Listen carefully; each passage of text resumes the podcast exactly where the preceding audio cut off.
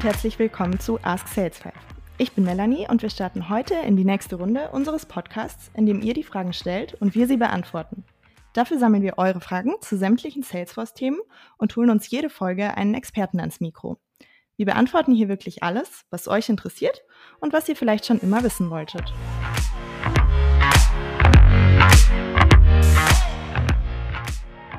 Und ich freue mich sehr, dass wir heute die erste Folge mit einer unserer Expertinnen aufnehmen.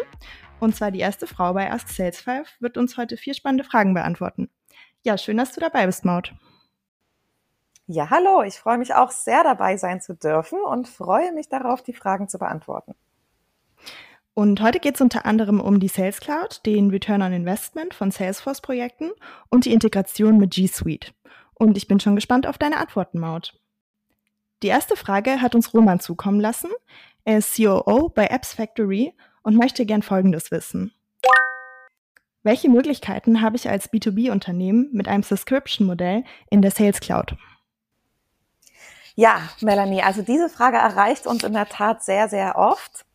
Ähm, und hierbei hilft es enorm, zunächst sich nochmal den Plattformgedanken von Salesforce vor Augen zu führen um dadurch die verschiedenen Optionen auszuloten. Vielleicht kann sich ja jeder noch an diesen Lego-Eimer erinnern mit dieser grünen Platte. Diese grüne Platte soll jetzt mal ganz kurz als Bild dafür dienen für die Salesforce-Plattform.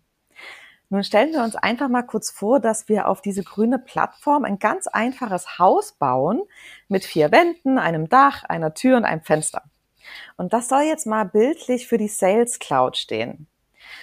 Sprich, diese Sales Cloud bietet im Grunde genommen alles, was grundsätzlich für den Verkauf notwendig ist. Jedoch sind sich automatisch erneuernde Vertragsmodelle, also Subscription-Modelle, für den Basisverkauf eines Produktes oder eines Services ja nicht unbedingt überlebenswichtig. Und deshalb müssen wir jetzt an unserem einfachen Haus anbauen. Ja, wie machen wir das jetzt? Zunächst einmal kann man alles selbst anbauen. Hierzu benötigt es natürlich viel Erfahrung und die technischen Skills, das auch umzusetzen. Zudem bietet Salesforce auch fertige Anbauteile für unser Haus. Für ein Subscription-Modell zum Beispiel gibt es Salesforce CPQ. Das ist ein Salesforce-Produkt, welches man ganz einfach dazu buchen kann, sozusagen ein fertiger Hausanbau, der meist wirklich auf alle Eventualitäten ausgerichtet ist und wirklich alle Bedürfnisse mit wenigen zusätzlichen Bauanpassungen abdecken kann. Und last but not least kennt man ja vielleicht schon eine andere Software, also eine eigenständige andere Software. Und man möchte diese vielleicht gerne mit Salesforce integrieren, weil das irgendwie sich bewährt hat als ähm, Subscription-Modell Software.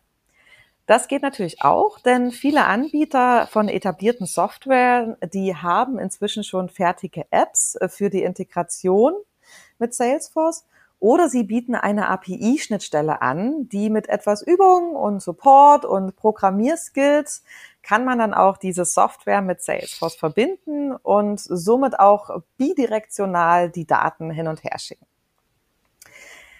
Abschließend möchte ich einfach hier noch eine klare Empfehlung äußern. Erfinden Sie einfach das Rad nicht neu.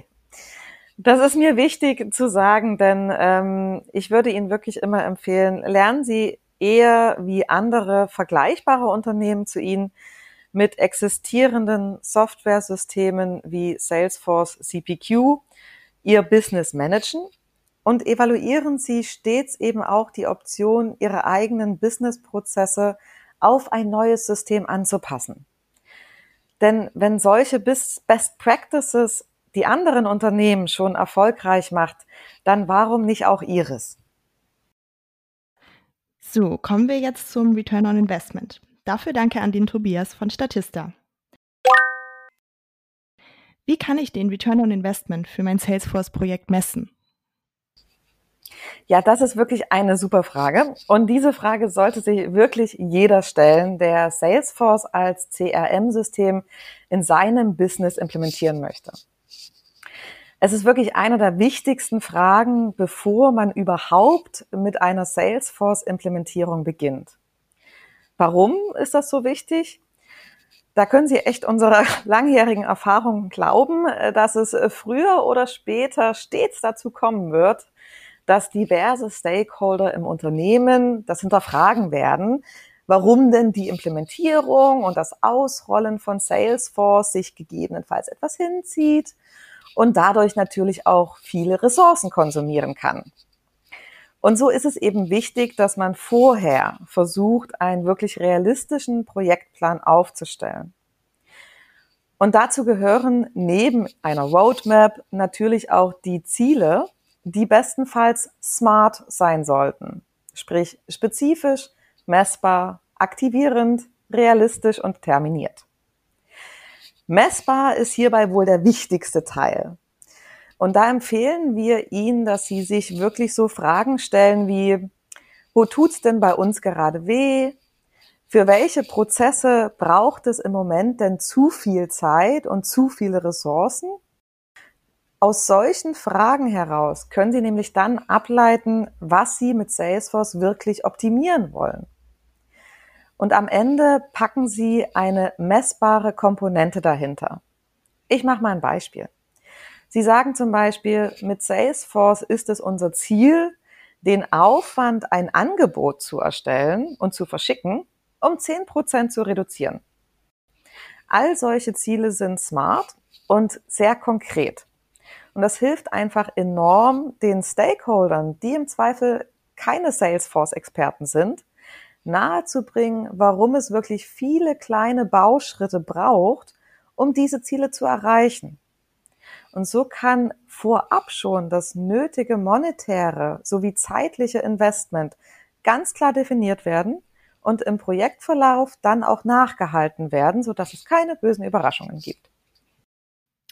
Frage Nummer drei kommt ebenfalls von Tobias.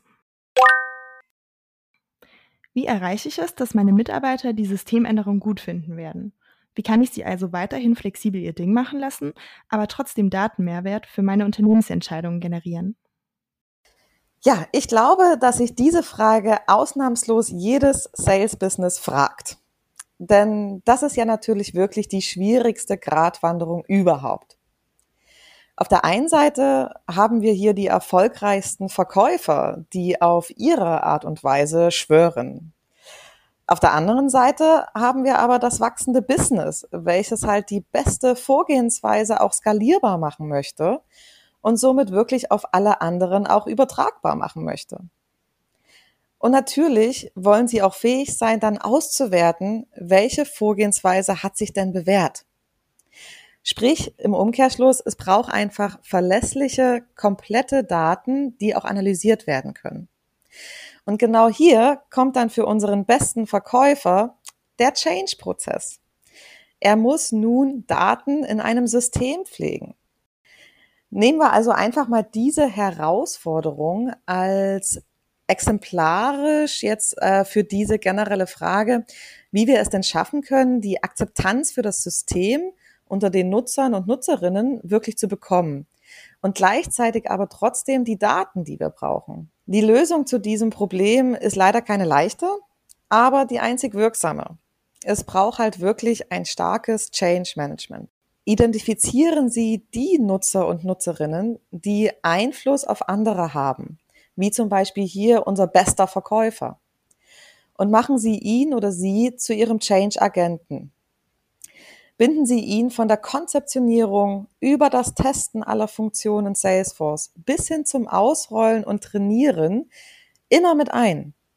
Denn wenn Sie ihn oder sie auf Ihrer Seite haben, werden auch die anderen Nutzerinnen und Nutzer verstehen, dass sie einen Mehrwert haben werden, sprich mehr Erfolg haben werden, wenn sie den neuen Prozessen mit dem neuen System folgen und sich einfach, daran gewöhnen, anstatt sich dagegen zu stellen.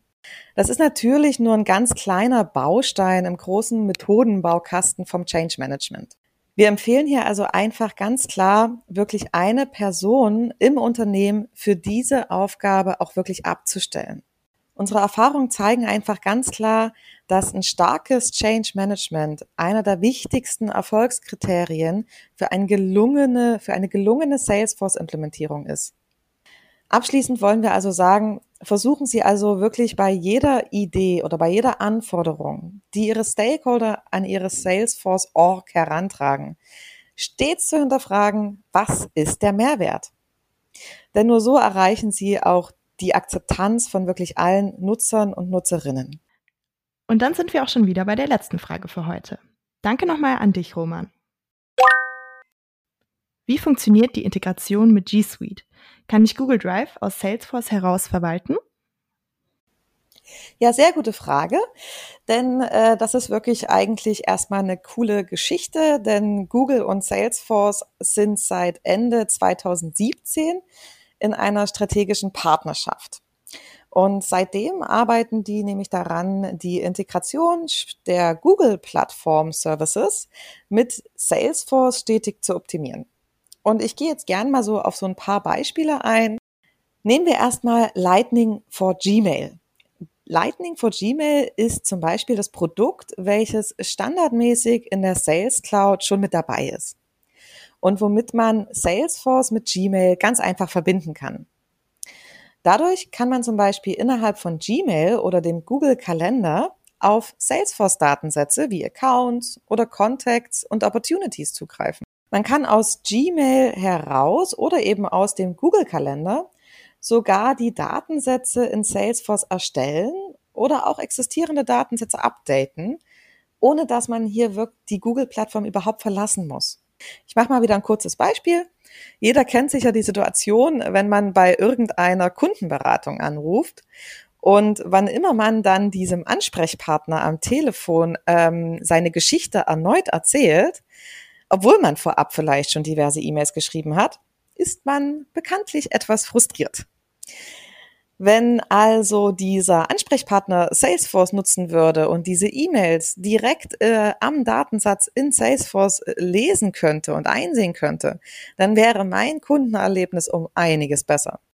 Und dann kommen wir jetzt vielleicht noch mal zu Romans spezifischer Frage nach Google Drive. Also bezüglich Google Drive gibt es schon das Produkt namens Files Connect mit dem man Google Drive Files direkt an Salesforce Datensätze oder auch Prozesse oder auch Chatter-Posts direkt anhängen kann. Wichtig ist es hierbei aber zu bedenken, dass das ganze File Management weiterhin über Google Drive passiert. Und last but not least, was eben auch ziemlich cool ist schon an der, ähm, an der Partnerschaft, es gibt den, einen Data Connector, und über diesen Data Connector können zudem Salesforce Daten in Google Sheets gesynkt werden. Das funktioniert sogar bidirektional. Abschließend möchte ich vielleicht nur sagen, dass äh, auch daran gearbeitet wird, in Zukunft auch noch mehr direkte Schnittstellen zu Google Analytics zu bekommen. Also Google Analytics kann man natürlich schon nutzen, Salesforce Trailhead bietet hier auch schon einen eigenen Trail. Also eine sehr spannende Kooperation, die noch etwas in den Kinderschuhen steckt, schon sehr viel kann und äh, sicherlich noch ganz, ganz viel Potenzial in den nächsten Monaten und Jahren mit sich bringen wird. Ja, nochmal vielen Dank, Maud. Und das war's auch schon für heute. Die nächste Folge gibt's in ungefähr acht Wochen. Schickt uns dafür gern eure Fragen an podcast.sales5.com via LinkedIn oder auf WhatsApp an die 0152 2429 5836. Gerne auch als Sprachnachricht. Ich hoffe, ihr konntet heute was mitnehmen und ich freue mich auf eure Fragen. Bis zum nächsten Mal.